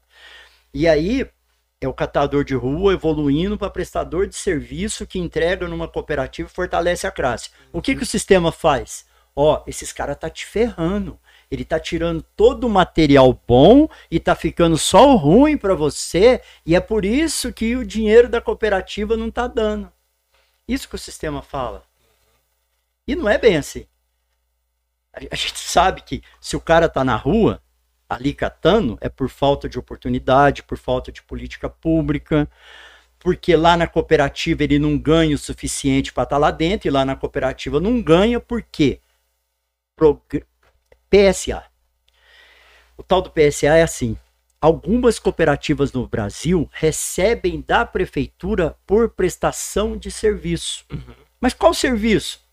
Gente, a hora que a gente separa material, a gente está prestando um serviço. Uhum. A, a, prefeitura foi lá, pegou o material, levou na cooperativa. A gente está prestando um serviço. Alguém tem que fazer essa separação. Sim. Sim.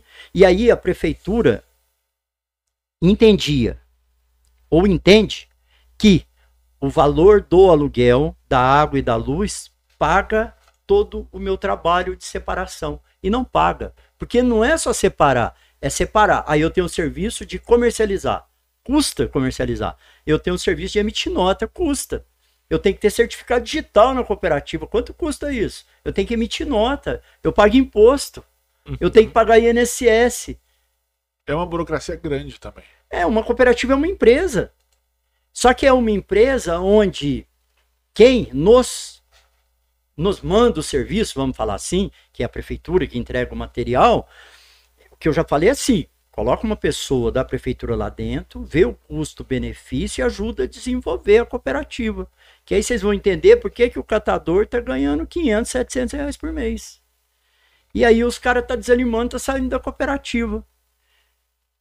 E, e aí é, fica aberto, sabe, essa conversa aqui. Eu tive na Câmara Municipal e conversei lá. Tudo que eu tô falando aqui, eu falei na Câmara. Uhum. Eu falei lá assim, ó, por que que não se paga para a cooperativa receber o papelão e vender? A cooperativa vende a 20 centavos o quilo do papelão. Hoje está a 35 que ela consegue vender prensado.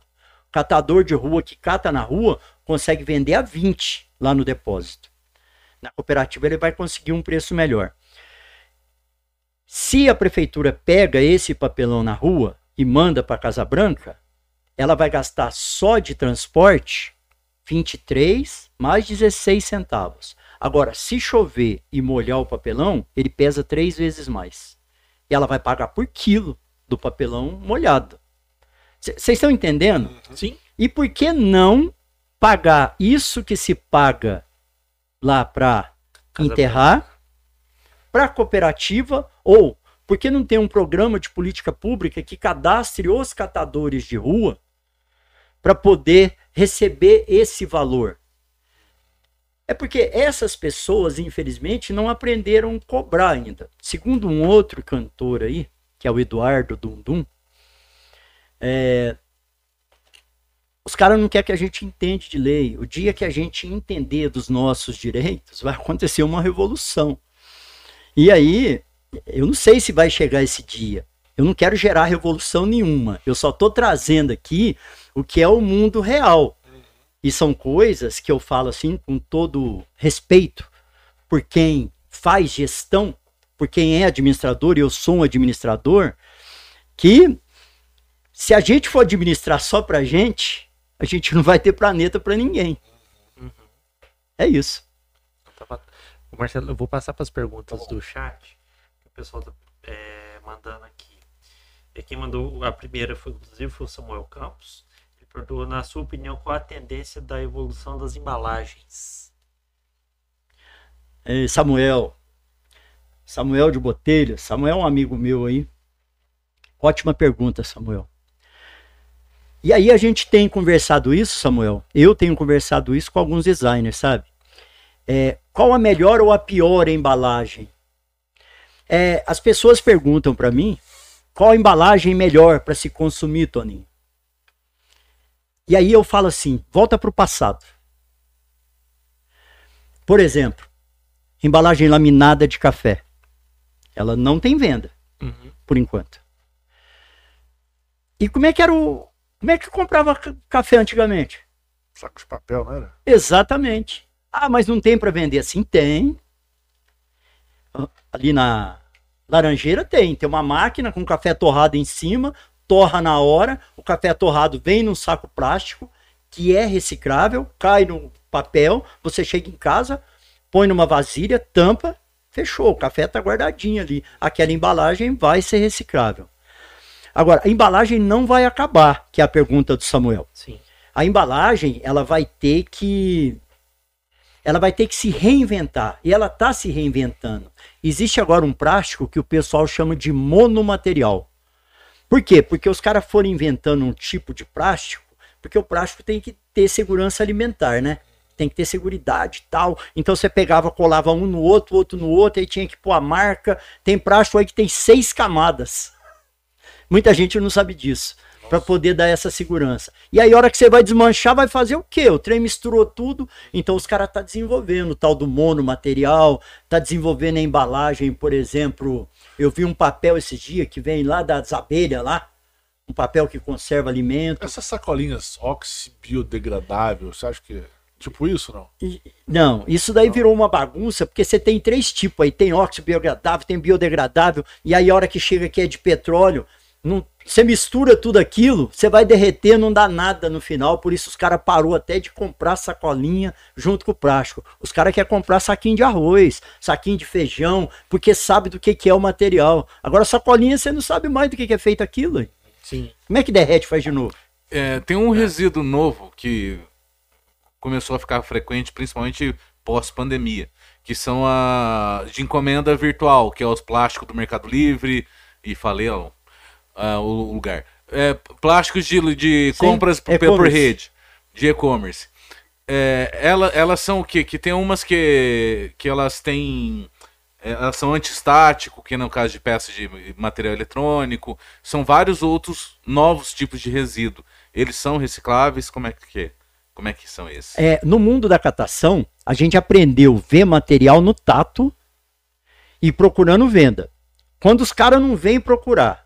Então, chegou a embalagem do e-commerce e eu tenho visto muitas reutilizadas. Você vê que a caixa não é daquele item. O cara pegou uma caixa, colocou o item dentro, colocou fita e mandou.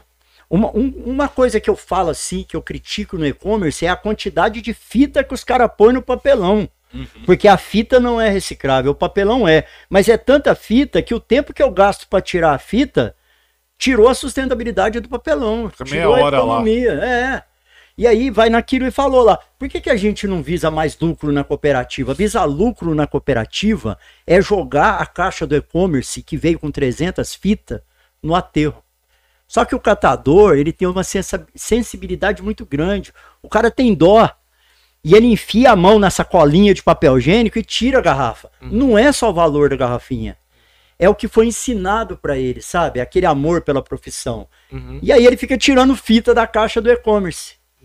Entendi. Ô, Toninho, deixa antes de fazer outra pergunta. Eu queria até, por exemplo, eu tô na minha casa. Aí acabou o leite, da caixinha de leite. Sim. É, se eu jogar no- na parte do reciclável, talvez, isso serve para shampoo, qualquer, qualquer outra coisa. O leite lá dentro seque. Isso dificulta talvez a venda do quando chega na cooperativa para o destinatário. O ideal seria eu, eu dar uma lavadinha. Tem um ideal ou Tem. não, tanto faz. Tem. É, o ideal é que qualquer embalagem, inclusive a de leite, que tiver tampa, você tire o ar da embalagem, se possível, porque você ganha espaço. E espaço é dinheiro. Uhum. Todo mundo sabe disso. Sim. Só que acha que aquilo não é uma commodity. Ah, isso é só um lixo, não serve para nada. Mas aquilo tem um custo para ser transportado. Então você pega uma caixinha de leite, vamos dar o exemplo dela, tá? Tá. Caixinha de leite com tampa. Peguei a caixinha de leite, acabou o leite. Eu tenho que ter essa tampa guardada. Não posso jogar fora a tampa. Aí você fala Mas assim, Se for de, de, caixinha. Vou mesmo. chegar nele. Vamos na de tampa primeiro, que vai servir de exemplo para as outras. Tira o ar da embalagem, abra aquelas orelhinhas que tem lá embaixo, né? Tira o ar, volta a tampa. Ah, mas está sujo de leite lá dentro. Não tem problema. A Não. indústria que vai reciclar aquela embalagem vai picar, vai lavar e vai tratar a água. Você, na realidade, está sendo muito mais sustentável porque você não gastou água na tua torneira para lavar aquela caixa que vai ser lavada pela indústria. Então não é nem lavar, a ca- lavar essa caixa em casa. Todas as embalagens que tiver tampa, tira o Sim. ar, se possível, volta a tampa e coloca na coleta Ah, seletiva. não, sim, porque se ficar aberto é bom por causa de barata. Você Também. lavadinha, né? Se ficar aberta. É. Aí vamos falar das embalagens abertas agora. Caixinha de leite, que eu corto com a tesoura. Tá, usei, acabou o leite. Eu vou passar uma água, vou chacoalhar e vou despejar na pia. Lembra o biquinho que eu cortei? Eu tenho que ter aquele biquinho guardado. Falei, mas quem que é louco que guarda biquinho de caixa de leite? Porque a tendência é já jogar no cestinho, né? Sim. É automático. É automático. Quem vai Tira catar aquele biquinho? Ou joga já na sacola de materiais recicláveis Sim. direto. E aí, a hora que você despeja aquela sacola na banca, aquele biquinho é tão pequeno que às vezes você nem enxerga ele. Imagina numa cooperativa que tem esteiro, o biquinho passando e você procurando lá o biquinho da caixinha de. Você não vê. Ele vai para aterro. Isso quando não vai para rio. E aí para rio é pior, porque tem bicho que come aqueles biquinhos. Sim. Porque é pequeno. Então, o que, que é o, o aconselhável? É pegar o biquinho, guardar, acabou o leite, passa uma água na caixinha, joga o biquinho lá dentro, tira o ar, prensa ela e põe na coleta seletiva. E aí tem outras embalagens que não tem tampa, tipo embalagem de margarina. Passa um guardanapo. Porque se você for lavar aquilo com detergente, o consumo de água é tão grande E que que a sustentabilidade foi embora. Passou um guardanapo, porque todas as embalagens vão ser lavadas para ser transformada de novo. Por que, que tem que fazer essa limpeza? Não é por causa da cooperativa, é por causa da minha casa. A coleta seletiva é uma vez por semana. E aí eu não quero ter mau cheiro na minha casa. E tem gente que fala: os caras não vêm tirar, tá juntando bicho. Tá juntando bicho porque faltou Uma higienizaçãozinha. Eu- Mínima, pelo menos. eu chamo de educação ambiental.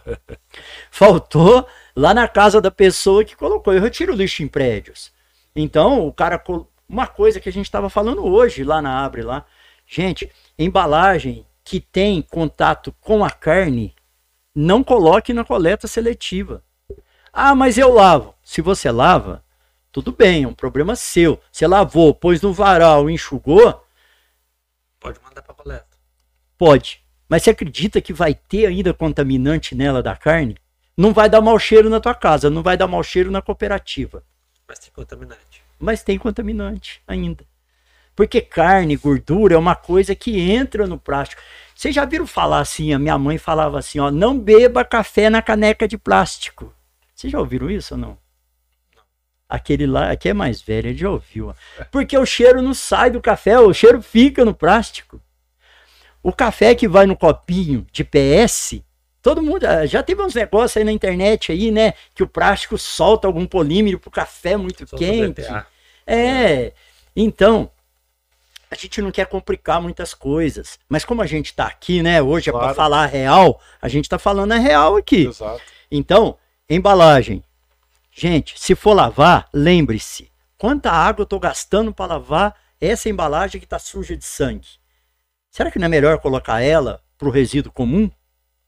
Do que lavar e gastar detergente e tal? Ah, mas eu lavo lá com a água da pia, que eu vou lavando louça e tá lá no fundo da pia. Beleza. E aí, será que ela ficou bem limpa ou não?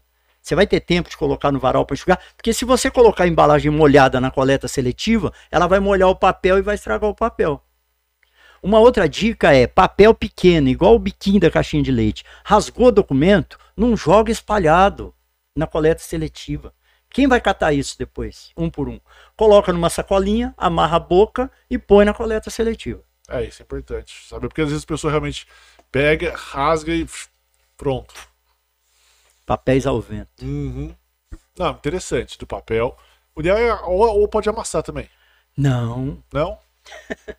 Quando a gente amassa papel, a gente amassa papel para por que, que será que amassa o papel? Eu só faço bolinha assim de papel e É, isso é o amassar. É, ué. Por que, que você faz a bolinha, Ciro?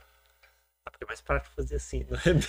Ah, o Ciro gosta, o Ciro queria ser jogador de É, basquete. Mais Exatamente. fácil fazer assim do que jogar o Ele queria ser, mas. É, não deu certo para ele ser jogador Então não de pode basquete. amassar o papel? As pessoas amassam o papel sem saber por quê. O Ciro sabe que é para poder jogar no cesto. Isso aprendeu lá na escola, né? Sabe, a mente da gente é, um É. trem muito louco. Lá na escola a gente achei- jogava até no professor, Acho né? que era amassar mais por uma questão de privacidade. Alguma coisa que você escreveu no papel, você amassa pra ninguém ver. e Mamãe, o cara abre e vai ler, ué. Mas aí tem muitos papéis acaba É. perdendo interesse. Pois é, né? É- Essa daí é boa para me falar também depois, tá? Mas quando você amassa o papel, a maioria das pessoas pensa que ganha espaço. Agora, imagina um pacote de 500 folhas de papel A4. Imagina 500 papel embolado. Onde vai ocupar mais espaço? Ah, tá. Uma questão de espaço, então. Ah, Questão de espaço um ponto para mim, né? Uhum. Tá. Agora vamos para a questão de confidencialidade, né? Os- O, qual é seu nome? Marcelo. O Marcelo falou aqui que, bom, eu embolo, as pessoas não vão ver o que está escrito dentro, mas aí corre o risco da pessoa desembolar. Tem uma outra coisa também que o pessoal fala muito: papel é feito de. colocar naquelas picadoras de papel, que aí já sai menor ainda. Ah, mas aí tem ninguém aqui em casa. É, muita gente não tem a fragmentadora. É só você que deve ter isso. Você Não, tem eu- fragmentadora? Ciro? Não tem. Mas é que eu lembrei dos filmes quando essa questão de privacidade, que toda É. vez o filme passava lá na O fragmentadora. papel, então, é mais uma questão de espaço do que de impossibilidade. O papel amassado ele é reciclável e. e- A gente, eu, eu, assim. eu fiz um trabalho com a escola Recreatividade. É criatividade. Recreativo, onde eu presto consultoria. Criatividade é a escola. Aham. Mandar um abraço aqui para Carol Nassif. E aí, é, a gente foi lá com os alunos que pegavam o papel, embolavam e colocavam lá no baldinho da coleta seletiva e fomos percorrer o caminho inverso do papel.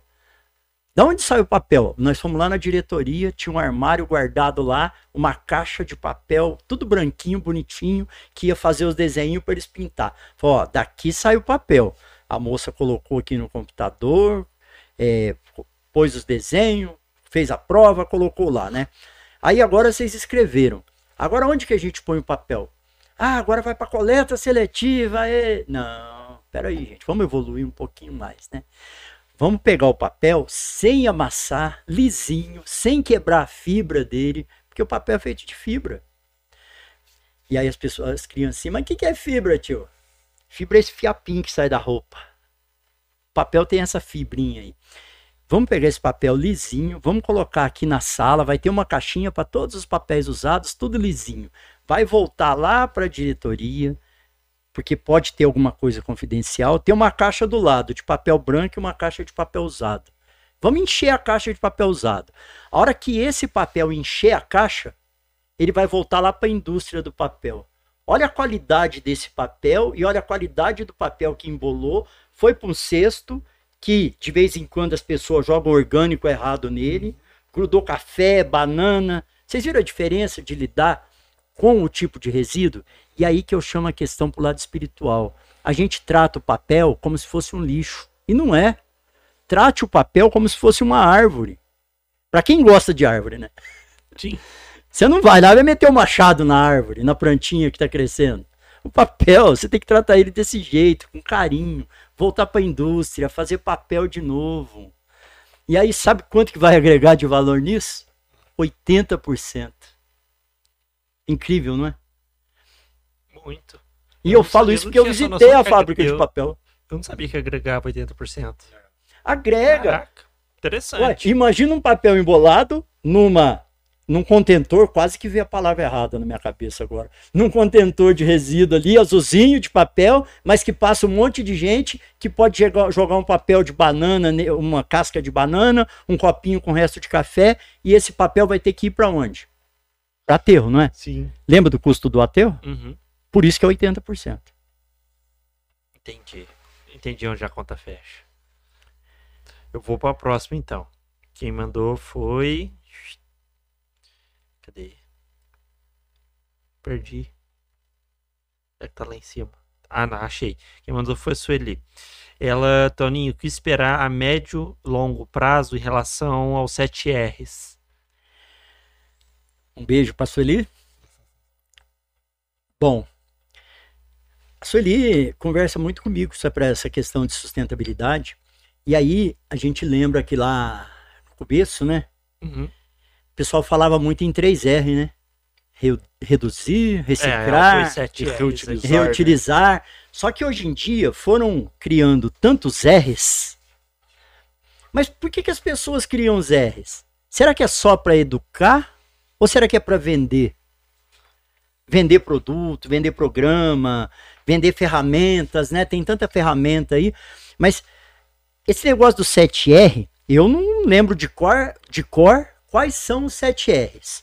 Mas eu lembro assim, que a gente tem que o primeiro passo, o R, vamos, vamos no R, que para mim é o mais importante deles, o repensar, que não tinha lá no começo. Uhum. Porque tudo começa a hora que eu pensei que a embalagem de café era reciclável porque tem o símbolo o triângulo da reciclagem e tem o número 7 dentro dele e o número 7 significa outros. Eu pensei que era reciclável. Aí agora eu vou repensar. Vou repensar e vou pesquisar. O que, que significa outros?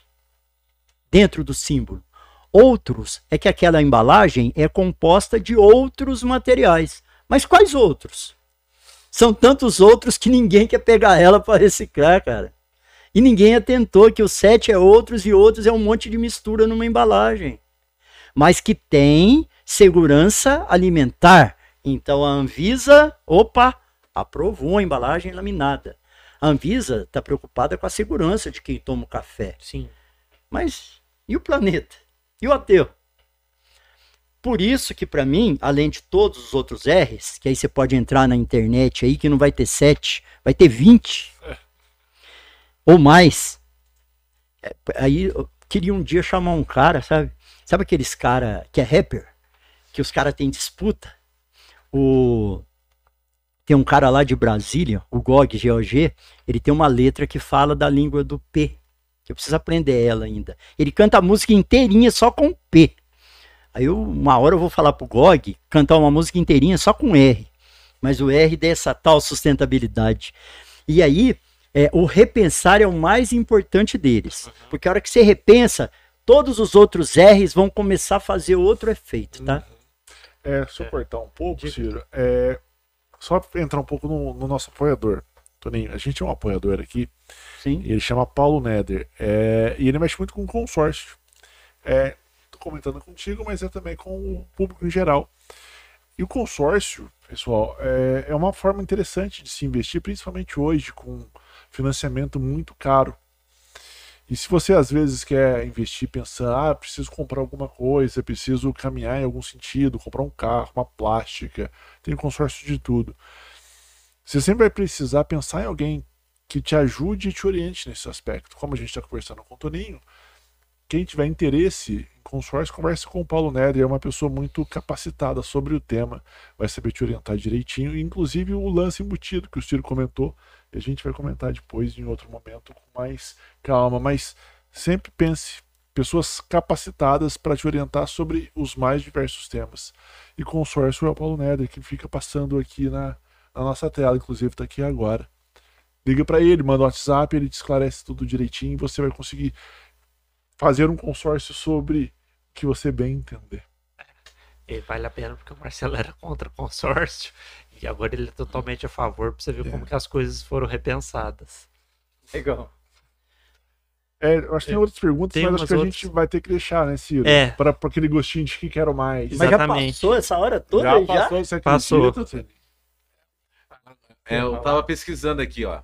Eu tava, tava olhando aqui, são mais de 10 R's já que estão. E aí, conforme você vai pesquisando, vai aumentando um. Mas eu acho que a turma do RH, para não ser mandado embora da empresa, eles ficam aumentando um R todo. para justificar a permanência na, na empresa. Na, na, na, empresa. Mas assim, já tá em mais de 10 já, R já. Ô, Toninho, tem, tem, muita gente que tá te mandando um abraço. Exatamente. Depois a gente até te passa aqui as pessoas que, que te mandaram um abraço. É, vou citar algumas aqui rapidamente. É, o Samuel, né? A Marina também. Marina Serpa Braga te mandou. Minha sócia. Sua sócia? O Sandro Souza. A Sueli, em alguns momentos também te mandou. Algumas outras pessoas fizeram pergunta, a Elizabeth, inclusive. Catadora. A, e a Sueli está falando por último para para convidar o pessoal para participar do Dia Global da Limpeza da Terra, que é dia 16 de setembro agora, de 2023, é isso? Isso, um dia muito importante aí, onde às vezes é tanta coisa na mídia, né? Mas é um despertar para esse mundo da reciclagem. E a uhum. gente quer conectar isso muito com os catadores. Porque, e aí, é o dia de limpeza da terra. E aí todo mundo faz uma campanha muito grande. Eu vou fazer limpeza, limpeza, mas colocar onde? Sim. Uhum. Primeiro, não imaginar que é lixo. Porque se você tratar tudo como lixo, você não está limpando a terra não, nada. Só está mudando o lugar do. Né, Exatamente. Do a gente tem que dar um novo significado para o dia de limpeza da terra. Eu, por mim, mudava o nome desse trem, que é Dia de Reciclagem da Terra, Dia de Destinação Correta dos Resíduos Gerados pelo Homem, uhum.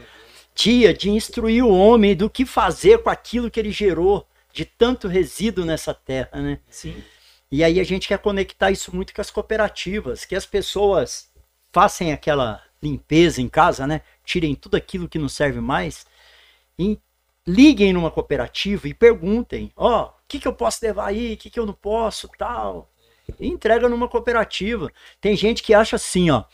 Bom, separei, tá aqui. Minha parte eu fiz. Agora, se quiser, vem buscar. se não, vou colocar lá fora, como se o fora existisse, né? Por outro lado, existem pessoas que pegam um carro e vão uma vez por semana, não esperam o caminhão da prefeitura e levam lá na cooperativa.